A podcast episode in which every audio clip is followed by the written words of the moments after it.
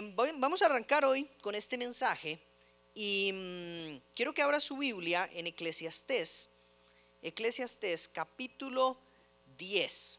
Eclesiastés capítulo 10. Seguimos con la serie basada en Eclesiastés. Ya vamos por el capítulo 10. Este mes de julio se nos acaba ya la serie de Eclesiastés y arrancaremos otro libro eh, después. Entonces, eh, ya nos vamos despidiendo de este libro que ha, sido, que ha sido increíble. Hemos aprendido muchísimo y seguimos con esta serie que le hemos llamado El Rey, la Maldad y la Muerte. Entonces, vamos a comenzar. Si usted quiere repasar algún mensaje, Recuerde que tenemos el podcast que se sube en tres semanas y también en la aplicación de la Biblia de YouVersion, usted ahí puede encontrar el evento y ahí puede agregar sus notas, comentarios, compartir el mensaje, ver los pasajes y leer el bosquejo de eh, la Biblia si está interesado. Entonces, eh, para que tenga otros recursos entre semana y pueda repasar y seguir creciendo. Nosotros en esta iglesia somos súper futboleros y quedó demostrado la semana pasada, ¿verdad? que fuimos a mejenguear con una iglesia y dando reporte aquí, rindiendo cuentas. No hicimos el ridículo, eso fue lo importante. No hicimos el ridículo y ganamos. Entonces, gracias a Dios ganamos, gracias a Dios dimos clases de fútbol. No, eso no. Y nos dolió el cuerpo toda la semana. Eso a todos, ¿verdad? Jugamos un ratito apenas y ya nos dolía absolutamente todo toda la semana. Eh, cuando nosotros aquí en Costa Rica hablamos de fútbol, eh, es como uno de los temas más importantes. Yo creo que las dos personas más señaladas y más criticadas en nuestro país son el presidente de la República y el entrenador de la selección nacional. ¿verdad? Todo el mundo tiene, todo el mundo aquí en Costa Rica tiene los ojos puestos en ellos. Y hay una frase que dice, un país que le exige más a un futbolista que a un político está destinado a clasificar al mundial. ¿Lo han visto? Entonces, el tico y el fútbol eh, somos así. Pero esto también denota algo muy particular, y es que el tico, o nosotros, por ejemplo, consideramos que en muchas ocasiones los líderes que tenemos en el fútbol, en la política y en otros lugares son incompetentes. Son personas que no lo hacen bien. Esta semana en un chatcillo de mejengueros que tenemos por ahí, pasamos criticando que el entrenador de la selección sub-20, malísimo, que la selección sub-20 quedó fuera del mundial. Y, esa es nuestra realidad. Criticamos mucho a los líderes porque decimos o creemos que no hacemos bien su trabajo. Y hoy vamos a hablar de eso, porque todos en algún momento nos hemos sentido rodeados de incompetentes, rodeados de un papá que no hace bien su trabajo, rodeados de una mamá que no hace bien su trabajo, de un hermano que no hace bien su trabajo, de un jefe que no hace bien su trabajo, de un presidente, un diputado, un gobernante que no hace bien su trabajo, un compañero de trabajo que no hace bien su trabajo, y consideramos que son personas incompetentes y que estamos rodeados de incompetentes y que siempre andamos sufriendo porque hay montones de incompetentes que no hacen bien su trabajo y nos toca hacer, hacer todo a nosotros. ¿Sí? ¿Nos ha pasado eso? Entonces hoy vamos a hablar de eso y para arrancar vamos a ir viendo Eclesiastés capítulo 10, del versículo 5 hasta el versículo 20. Y vamos a irlo seccionando. Voy a arrancar del versículo 5 al versículo 7. Pero antes acompáñenme a orar para que sea Dios el que hable y que no sea yo. Señor, te doy gracias por esta noche. Gracias porque estamos acá. Gracias por el privilegio de celebrar una reunión más. Gracias porque porque de verdad es un honor poder estar en tu casa, cantarte, adorar, Bendecimos este tiempo, Señor, que sea tu palabra expuesta con, con sabiduría, con verdad, con temor, Señor, que no sean mis palabras, sino que sea tu Espíritu Santo el que hable y que también sea el que transforme nuestros corazones para que tu palabra llegue a nuestra vida y haga cosas maravillosas en ella. En el nombre de Jesús, amén. Dice Eclesiastés, capítulo 10, del versículo 5 al versículo 7. Hay un mal que he visto bajo el sol como error que procede del gobernante, la necedad colocada en muchos lugares elevados, mientras los ricos se sienten se sientan, perdón, en lugares humildes. He visto siervos a caballo y príncipes caminando como siervos sobre la tierra.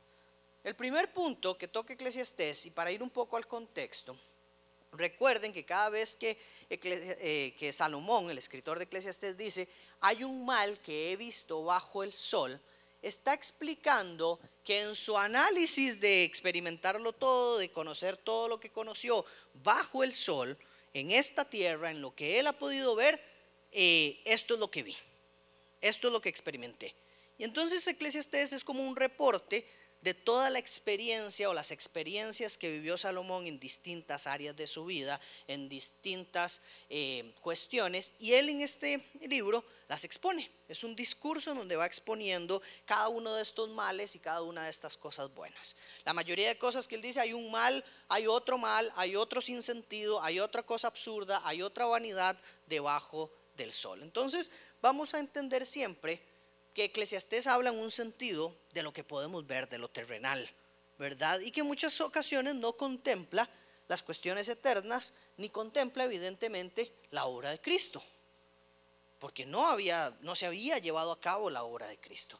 Entonces esto es muy importante entenderlo y aquí vemos que bajo esa percepción, lo primero que dice Salomón en este texto es, hay un error gravísimo que cometemos los seres humanos y es poner líderes que no tienen la capacidad de liderar. Líderes necios es lo que dice. ¿Cuánto se sufre por tener a las personas equivocadas en puestos importantes? Personas equivocadas en puestos importantes en una iglesia, en el liderazgo de una iglesia, en una empresa, en un proyecto, en una familia, en una relación. Las personas equivocadas siempre en un lugar eh, en el lugar que no les corresponde, siempre dañan lo que se les ha puesto en sus manos. Entonces, aquí vemos este tema y es muy importante porque aquí no habla de personas equivocadas porque se equivocaron. Aquí habla de personas equivocadas por un carácter necio. Aquí está hablando de aquellas personas que tienen un carácter necio, no personas que sean imperfectas, porque evidentemente todo líder es imperfecto todo encargado de alguna obra es imperfecto, imperfecto. Pero aquí lo que está hablando es de aquellos que permanecen en la necedad y viven felices en la necedad de sus actos. Aquellos que tienen un carácter necio. Ninguno de los discípulos de Jesús era perfecto. Ninguno de los discípulos eh, la sabía toda. Ninguno de los discípulos se comportaba perfecto en todas las áreas. Pero ninguno o trataban o por lo menos no actuaban como necios. Y cuando esto pasaba, el Señor los regañó, el Señor los corrigió con mucha misericordia, pero no los dejó perecer en su necedad. Aquí lo que está hablando el texto es cuidado con nombrar líderes que tengan un carácter de necios. Y aquí tal vez usted dice, ah, pero esto no es para mí. Yo a quien nombro de líder, yo a quien nombro eh, ¿Qué autoridad tengo yo para poner a alguien como líder?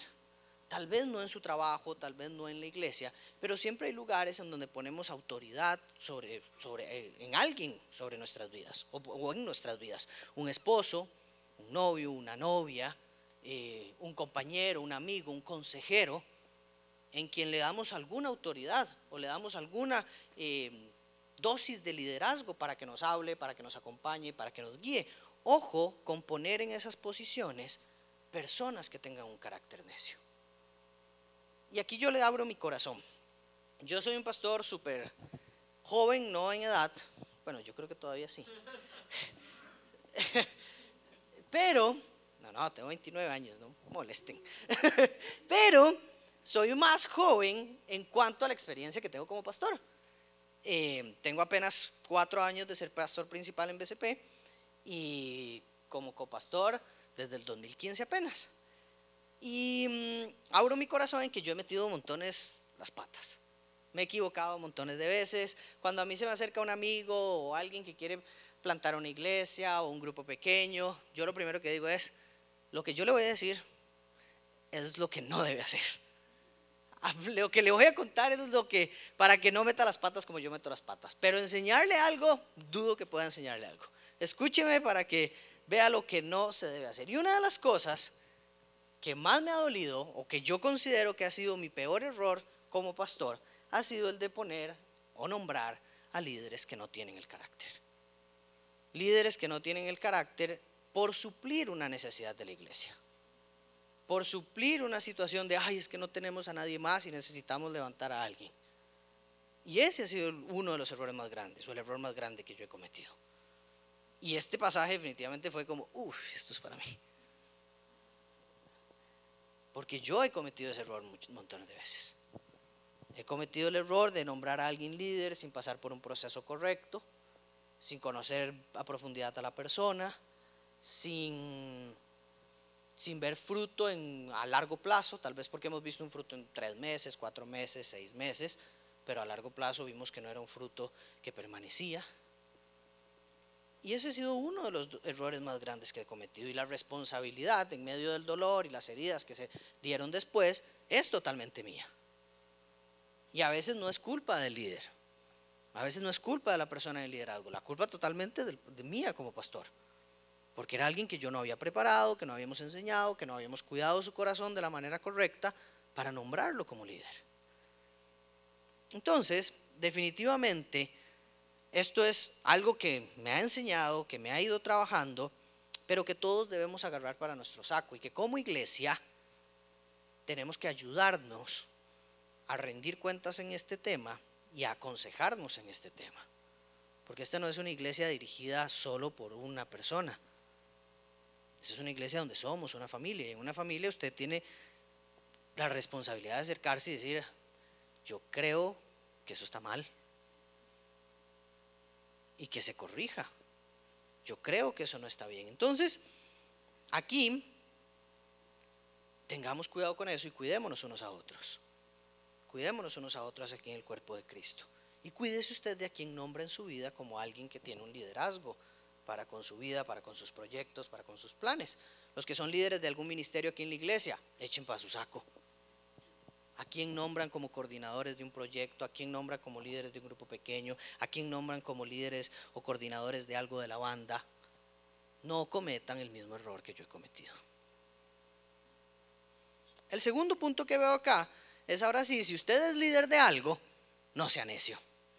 Si usted es líder de algo, si usted está liderando algo, no sea necio. Y esto para mí es como cuando uno veía eh, Coyote y Correcaminos que por todo decía, alerta, cuidado, eh, eh, peligrosos explosivos. Usted veía por todo lado y usted decía, sí, sí, hay que tener cuidado. Y ahí iba el coyote y se jalaba la torta ¿ah? y todo explotaba. ¿Verdad? Esto para mí es así. El texto aquí está diciendo, alerta, cuidado, tenga precaución, abra bien los ojos, no sea un líder necio. No lidere con necedad. Tenga cuidado como lidera. Y el tercer punto que vemos en esta parte es que si usted no es líder, prepárese porque en algo le toca liderar, o le va a tocar liderar, o le va a tocar escoger líderes en algún momento. Entonces prepárese para que cuando usted tenga que escoger líderes o tenga que liderar algo, no lo haga con necedad. Si usted tiene un sueño de un emprendimiento, si usted tiene un sueño de un negocio, de un trabajo, de plantar una iglesia, de tener un ministerio, ojo.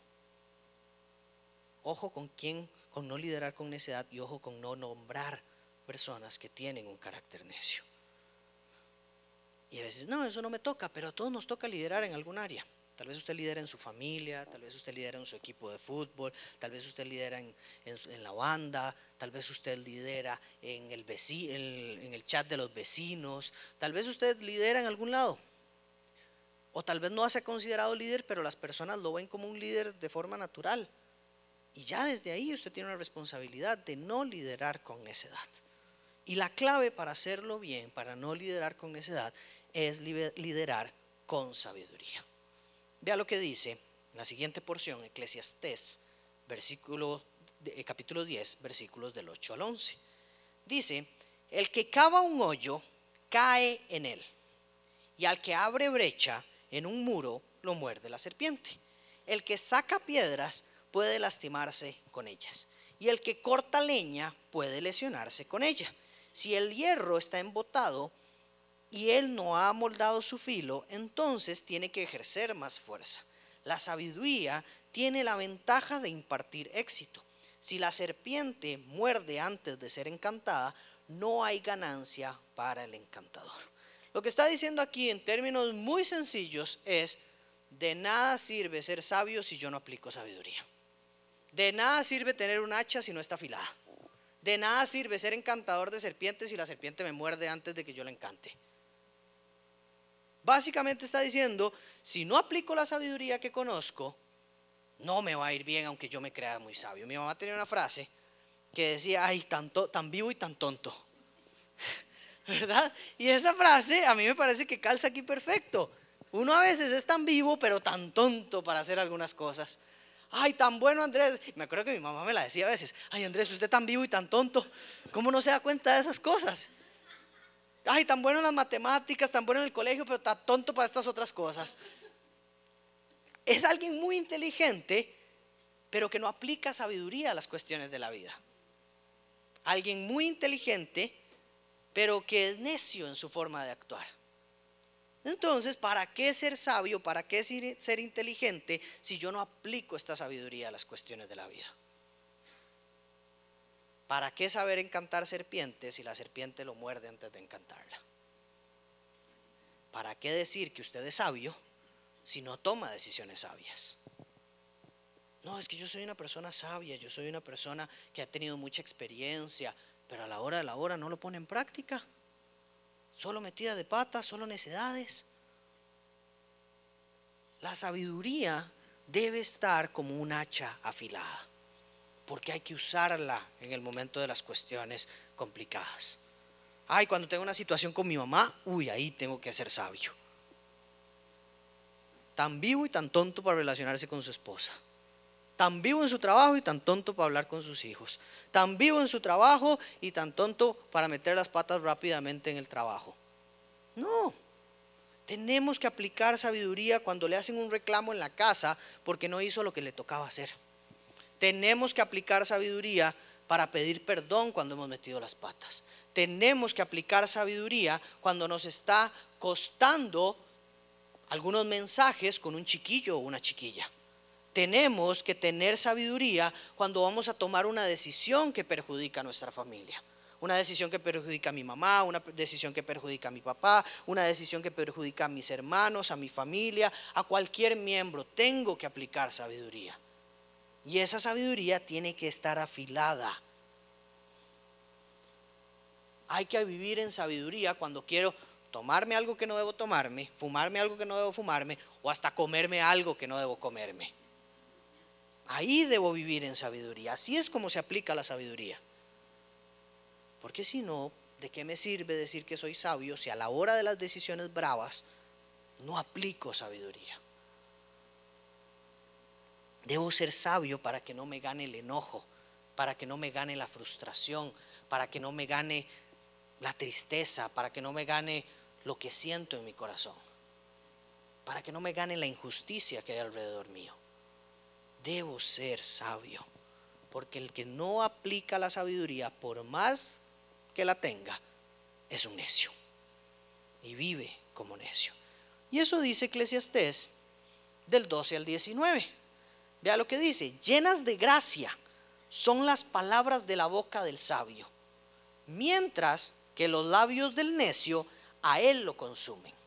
El comienzo de las palabras de su boca es insensatez y el final de su habla perversa es y el final y el final de su habla perversa es locura. El necio multiplica las palabras, pero nadie sabe lo que sucederá. ¿Y quién le hará saber lo que ha de suceder después de él? El trabajo del necio lo cansa tanto que no sabe ir a la ciudad. Ay de ti, tierra, cuyo rey es un muchacho y cuyos príncipes banquetean de mañana. Bienaventurada tú, tierra cuyo rey es de noble cuna y cuyos príncipes comen a su debida hora, para fortalecerse y no para embriagarse. Por negligencia se hunde el techo y por pereza tiene goteras la casa. Para el placer se prepara la comida y el vino alegra la vida y el dinero es la respuesta para todo. Vea qué particular cómo se expresa Salomón del necio. Primera característica, sus palabras lo consumen. ¿Y a cuánto nos pasa que dice, ay, ¿por qué dije eso? ¿Por qué abrí la bocota? ¿Por qué le hablé así a mi hijo? ¿Por qué le hablé así a mi esposa? ¿Por qué le hablé así? Eso que usted manda un audio y dice, ay, no, no, no, borré eso, borré eso, borré eso, y ya se ve el audio eliminado, y usted, ay, no, ahora tengo que explicar qué fue lo que eliminé, y le mandan ese sticker que dice, Jesús sabe lo que mandaste, ¿verdad? Y usted dice, ay, no, ¿verdad? ¿Cuántas veces nuestras palabras nos consumen por hablar como necios? Job le dice a su esposa, cuando su esposa le dice, maldice a Dios y échate a morir. Y Job le dice, mujer, hablas como necia. ¿Cuántas veces nosotros no andamos hablando como necios? ¿Cuántas veces nosotros no andamos quejándonos, maldiciendo a Dios, maldiciendo a nuestra familia, maldiciendo a nuestros líderes, maldiciendo a algún pastor que tuvimos en algún momento, maldiciendo al pastor que tenemos en este momento? no, gracias. Las palabras del necio lo consumen. Y me encanta que dice, desde el inicio, desde la primera palabra hay insensatez. Desde la primera palabra hay insensatez. El necio cada vez que habla mete las patas. Si usted no va a decir algo sabio, mejor cállese. Porque desde la primera palabra ya va a meter las patas. Para los que están recién casados, se van a casar, este consejo es maravilloso. Y que lo pueden decir los que llevan 30 años o más de casados, o 20 o 10 años de casados. Calladito más bonito es verdad. Es verdad. Hay momentos en el matrimonio donde usted dice, mejor me muerdo la lengua porque lo que voy a decir es una necedad. Mejor me muerdo la lengua porque lo que voy a decir no va a edificar a mis hijos, no va a edificar a mi familia, no va a bendecirlos y no los va a llevar a Cristo, pero ni cerca. Y cuánto dolor hemos causado en nuestra familia, no solo nuestra familia espiritual, sino nuestra familia de sangre, por hablar como necios. Hay acciones en el matrimonio o en la familia que se olvidan fácil, pero hay palabras que nunca se olvidan. Hay palabras que decimos en la familia que nunca se olvidan y marcan la vida de las personas no hablemos como necios. Ay, es que usted no provee para esta casa. Eso es hablar como necio. Ay, es que usted siempre lo mismo. Eso es hablar como necio. Ay, es que usted no sirve para nada. Eso es hablar como necio. Ay, es que usted es un inútil. Eso es hablar como necio. Ay, es que con usted no se puede. Eso es hablar como necio. Y el hecho de que usted tenga razón no significa que debe hablar como necio. El hecho de que la persona siempre haga eso no significa que usted tenga el derecho o la justificación para hablar como necio. Tenga cuidado con lo que habla. Lo segundo que dice es que el necio, al necio su trabajo lo cansa, es ineficiente y no es productivo. Y además dice, lo explica de otra forma más abajo, cuando dice, banquetean de mañana. Banquetean de mañana y dice otra cosa. Dice, sí, los príncipes, ajá, aquí, perdón. Sí, hay de ti tierra cuyo rey es un muchacho y cuyos príncipes banquetean de mañana. Lo que está queriendo decir aquí es que de buena mañana, sin antes, antes de ponerse a, a bretear, ya están disfrutando los privilegios de ser gobernantes, príncipes o reyes. El banquete se lo comen antes de bretear. El necio vive así. Primero el placer y después el deber. El necio vive así, se la tira rico, es holgazán, es vagabundo, no es productivo y su, pues, trabajo siempre lo cansa. Es inefectivo, no, no encuentra pasión en lo que hace porque vive como necio. Vive como necio, vive quejándose todo el tiempo tiene su corazón lleno de quejas, tiene su corazón lleno de pereza. Vea que ahí dice, el techo se llena de goteras por perezosos. Se hunde el techo por negligentes. El necio es negligente y pobre la tierra donde hay necios. Pobre la tierra donde hay necios. Pobre la tierra donde hay gobernantes necios. Pobre la familia donde hay familiares necios. Pobre una iglesia donde hay miembros necios. Pobre la tierra donde aquellos que tienen que bretear pasan comiendo, consumiendo y consumiendo y consumiendo y nunca bretean. reciben muchos beneficios, pero nunca se ponen las pilas. El necio es vago, el necio es perezoso, el necio deja todo para después, el necio no se esfuerza, el necio no acepta corrección, el necio cree que el dinero lo va a salvar. Vean que al final dice, el dinero puede salvar todos los problemas. Ese es el pensamiento del necio. El necio cree que el problema alrededor de su vida son todos menos él. Es que esto es culpa de mi mamá, esto es culpa de mi tata, esto es culpa de mi hermanillo, esto es culpa de mis tíos, esto es culpa de mi jefe, esto es culpa del pastor, esto es culpa de mis primillos, esto es culpa de todo el mundo, del chofer del bus, del taxi, de todo el mundo. Pero jamás es culpa del necio. Nunca. Los necios no duran en los trabajos, no duran en sus relaciones y nunca hay paz en su propia casa. Pobre la tierra donde hay necios. Cuidado con esto. Cuidado con ser necios, familia.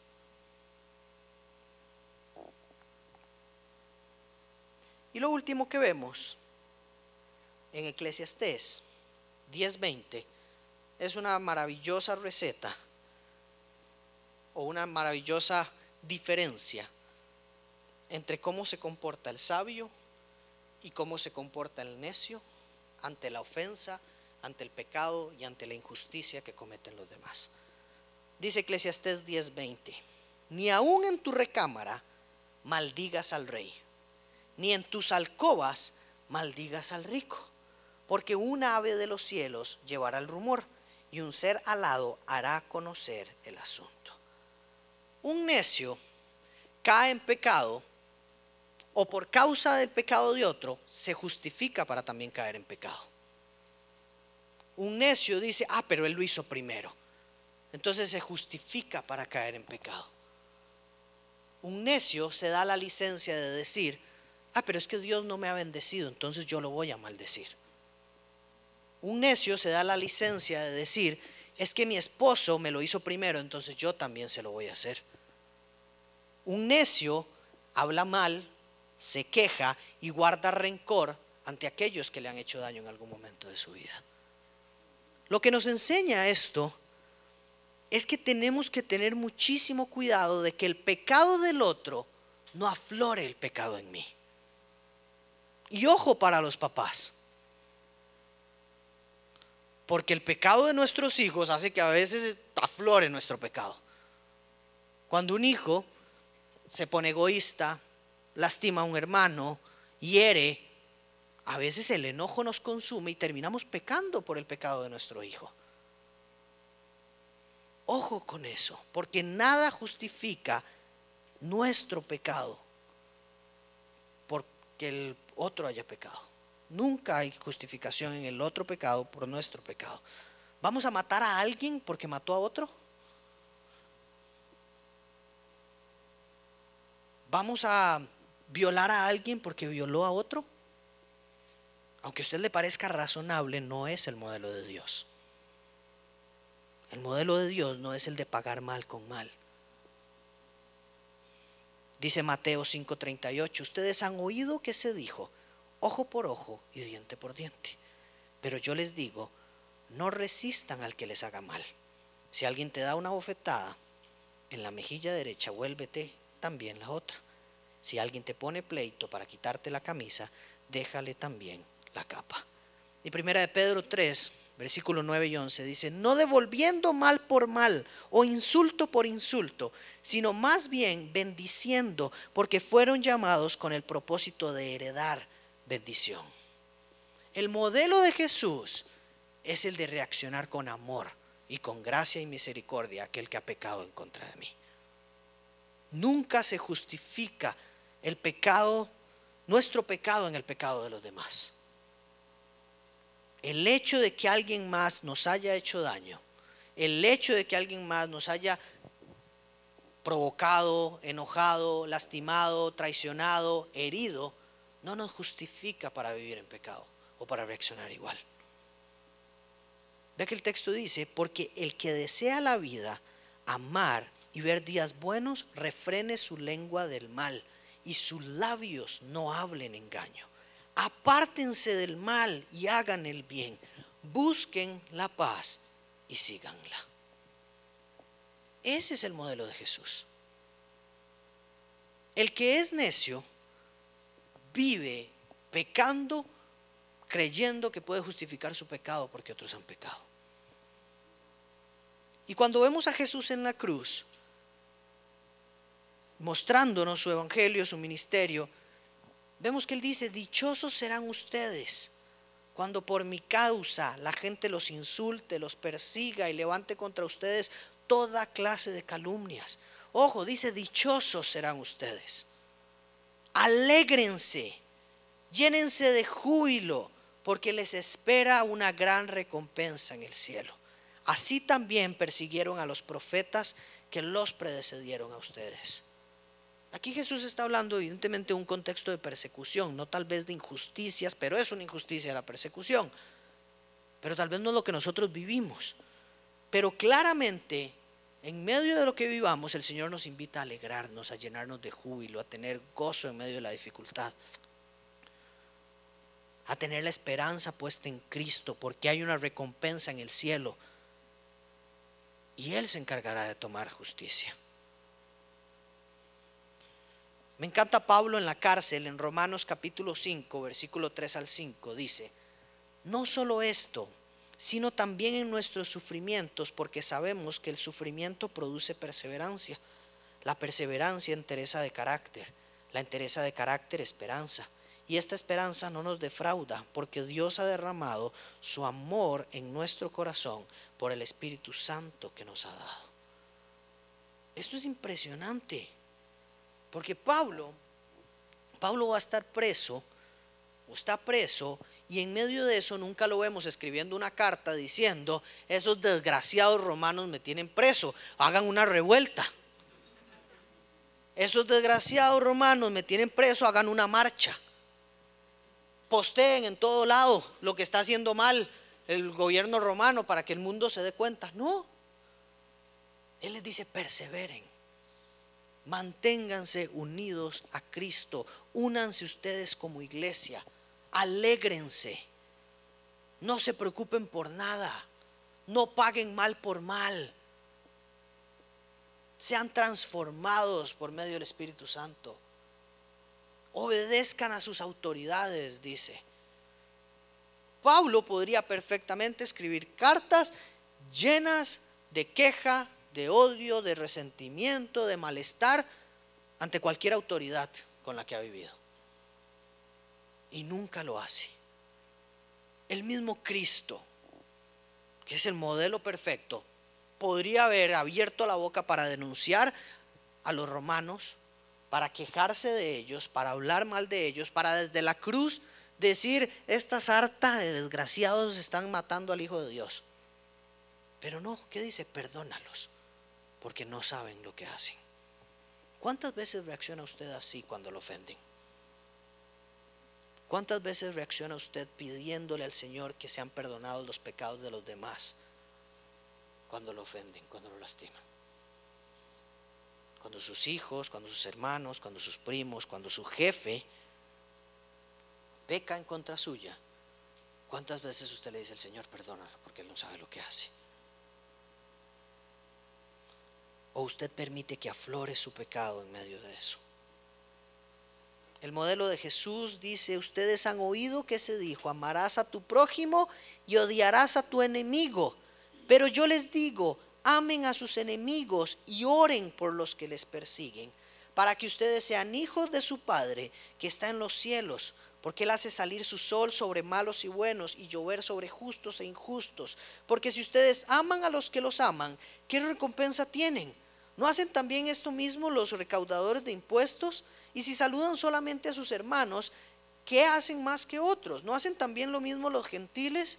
Por tanto, sean ustedes perfectos como su Padre Celestial es perfecto.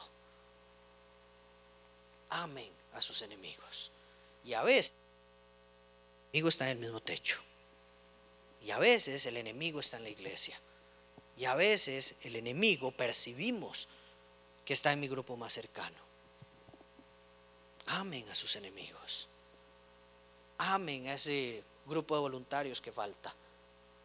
Amen a ese equipo que no hace caso. Amen a esos hijos que los sacan de quicio. Amen a esos padres de los cuales ya ustedes están cansados. Amen a esa persona que les ha hecho daño. Amen a sus enemigos.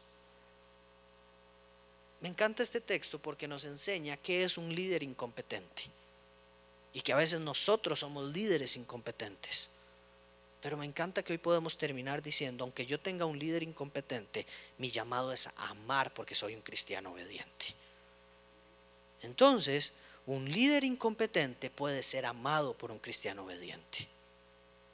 Un líder que no tiene la capacidad puede ser amado y bendecido por un cristiano que es obediente. Tal vez esa es la forma en la que se transforma. Hay un dicho que dice obligado ni los zapatos entran y a veces nosotros queremos obligar a que las personas cambien. Pero es el amor a veces lo que hace que las personas cambien. Uno de los testimonios de nuestros hermanos que están sufriendo persecución en otras partes del mundo es que ellos dicen, nuestros hermanos, los musulmanes que nos persiguen se asombran de que nosotros los amemos de vuelta y no respondamos con violencia ante, ante ellos. Y eso los hace ver a Cristo. Cuando nosotros somos cristianos obedientes que vivimos amando a nuestros enemigos, es el mejor testimonio que damos de que Cristo vive en nuestros corazones. Y a veces usted puede tener la razón para darle 5 millones de argumentos a esa persona. Pero a veces lo que toca es simplemente orar y amar. Y esperar que el Señor haga la transformación que Él es el que va a hacer, porque ni usted y yo somos el Espíritu Santo. Un líder incompetente puede ser amado por un cristiano obediente. Y aquí eche para su saco para evaluar quién puede ser ese líder. Porque tal vez usted no ha tenido un pastor incompetente, pero tal vez usted ha tenido un papá incompetente. Tal vez usted ha tenido una mamá incompetente. Tal vez usted ha tenido hijos incompetentes.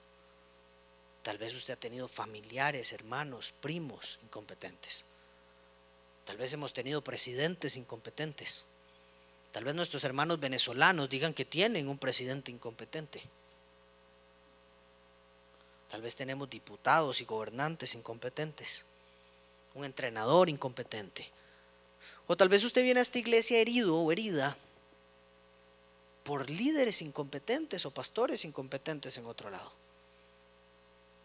O tal vez yo como su pastor soy el incompetente. Probablemente en muchas cosas sí. Pero yo quiero invitarlo hoy a que usted sea valiente para perdonar a todos esos incompetentes que han aparecido en su vida. Porque la realidad es que nosotros también hemos sido incompetentes en algún momento. Porque la realidad es que delante de Dios somos los más incompetentes. Y Jesucristo vino por nosotros a amarnos, a servirnos, a perdonarnos, a rescatarnos, aún con nuestra incompetencia. Él no ha dicho, yo voy a salvar a Andrés cuando aprenda a escoger líderes para la iglesia. No. Él me salvó aunque sabía que años después iba a escoger líderes pésimos para la iglesia y que yo iba a ser un pésimo líder para la iglesia. Y aún así Él me salvó.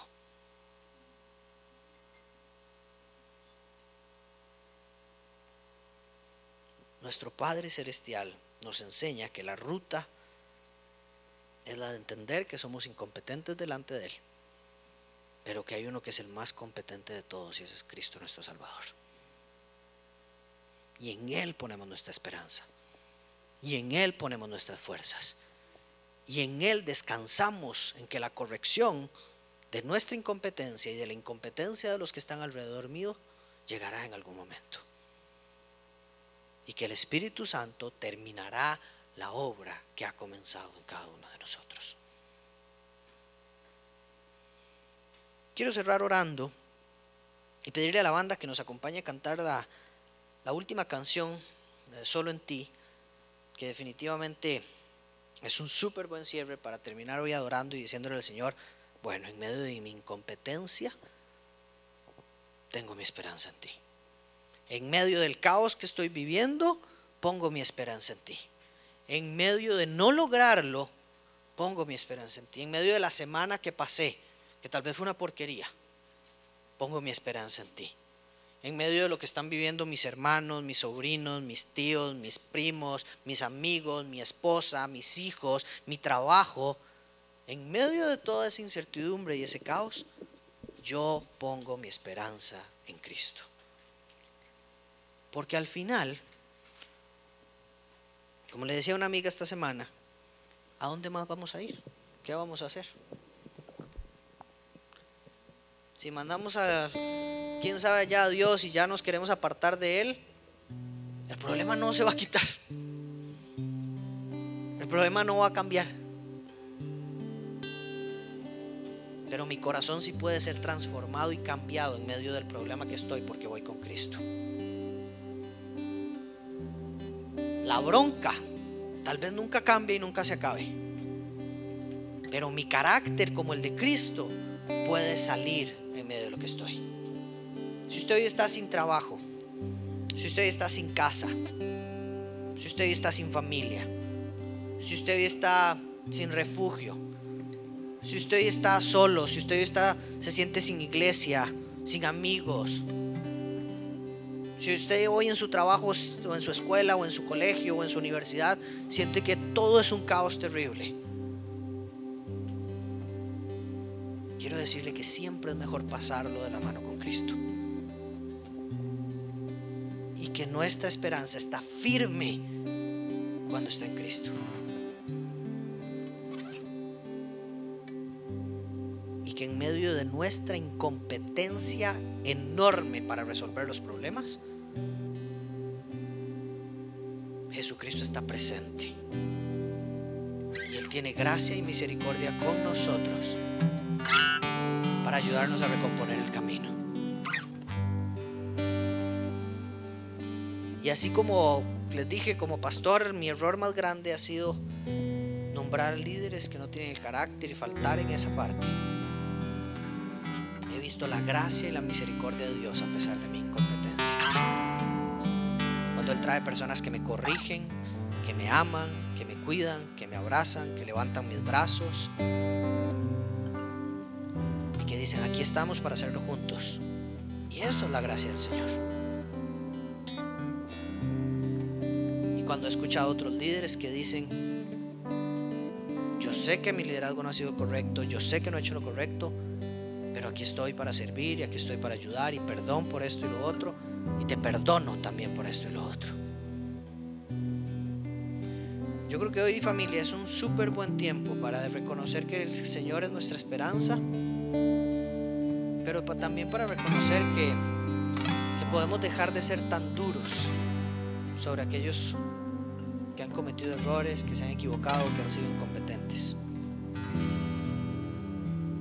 Y que hoy sea un buen tiempo para sanar el corazón, que hoy sea un buen tiempo para perdonarnos y para perdonar a otros.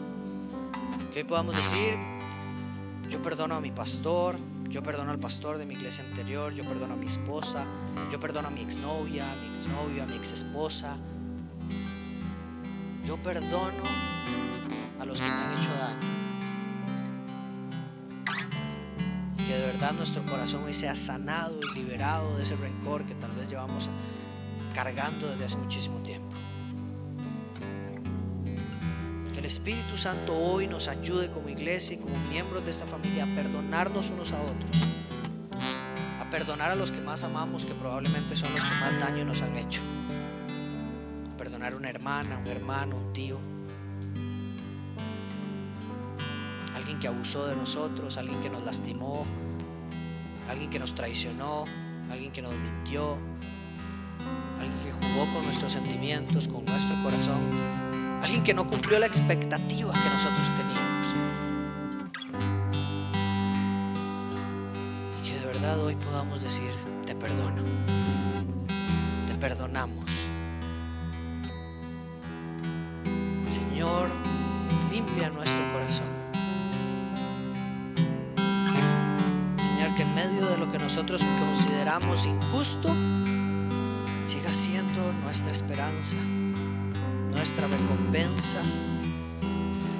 Única ancla firme a la que aferremos toda nuestra vida, Señor. Señor, que dejemos de poner el corazón en líderes, en personas, en pastores, en hombres. Y que pongamos el corazón en vos, Señor. Que en medio del caos y del problema entendamos no hay ser humano que pueda tratar el dolor en mi corazón, que no hay ser humano que pueda tratar con mi pecado, que no hay ser humano que pueda traer libertad a mi rencor, a mi malestar, a mi amargura, a mi queja. Solo vos, Señor, puedes hacer eso. No hay doctor, no hay psicólogo, no hay brujo, no hay nadie que pueda sanar mi corazón. Te entregamos, Señor, nuestros corazones. Que seas el centro y que seas nuestra esperanza en medio de lo que estamos atravesando, Jesús. Nos aferramos hoy más que nunca a vos entendiendo que el problema tal vez nunca cambie, pero es mejor llevarlo con vos que llevarlo solos.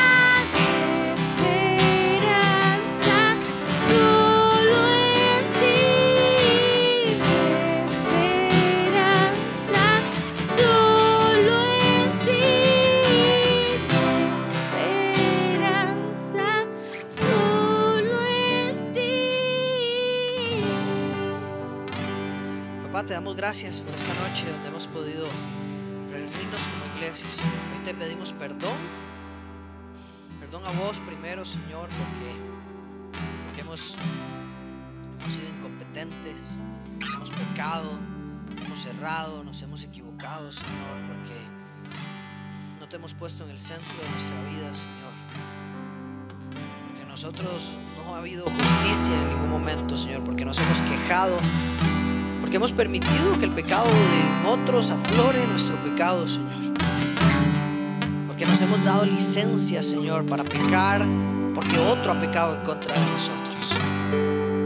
Porque hemos pensado que ojo por ojo y diente por diente es la fórmula correcta. Porque hemos decidido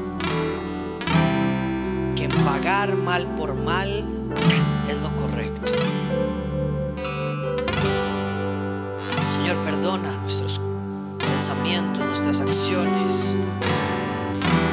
Limpia nuestro corazón del rencor, limpia nuestro corazón de la maldad, limpia nuestro corazón del enojo, de la queja, de la frustración, de la insatisfacción que sentimos todo el tiempo, Señor. Limpia nuestro corazón de todas las necedades que han salido de nuestra boca.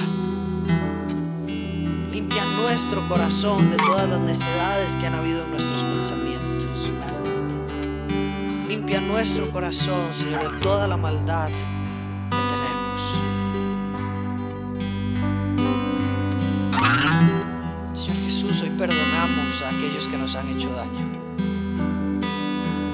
Perdonamos a los que nos han herido. Hoy perdonamos a los que nos han defraudado. Hoy perdonamos a los que no han cumplido nuestras expectativas.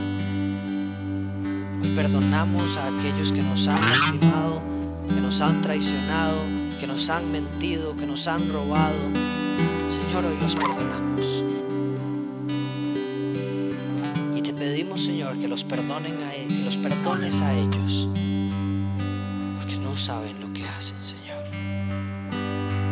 Jesús, que seas nuestro modelo esta semana y todos los días de nuestra vida. Para amar a nuestros enemigos como vos nos has amado a nosotros. Para perdonar a nuestros enemigos como vos nos has perdonado a nosotros. En el nombre poderoso de Jesús.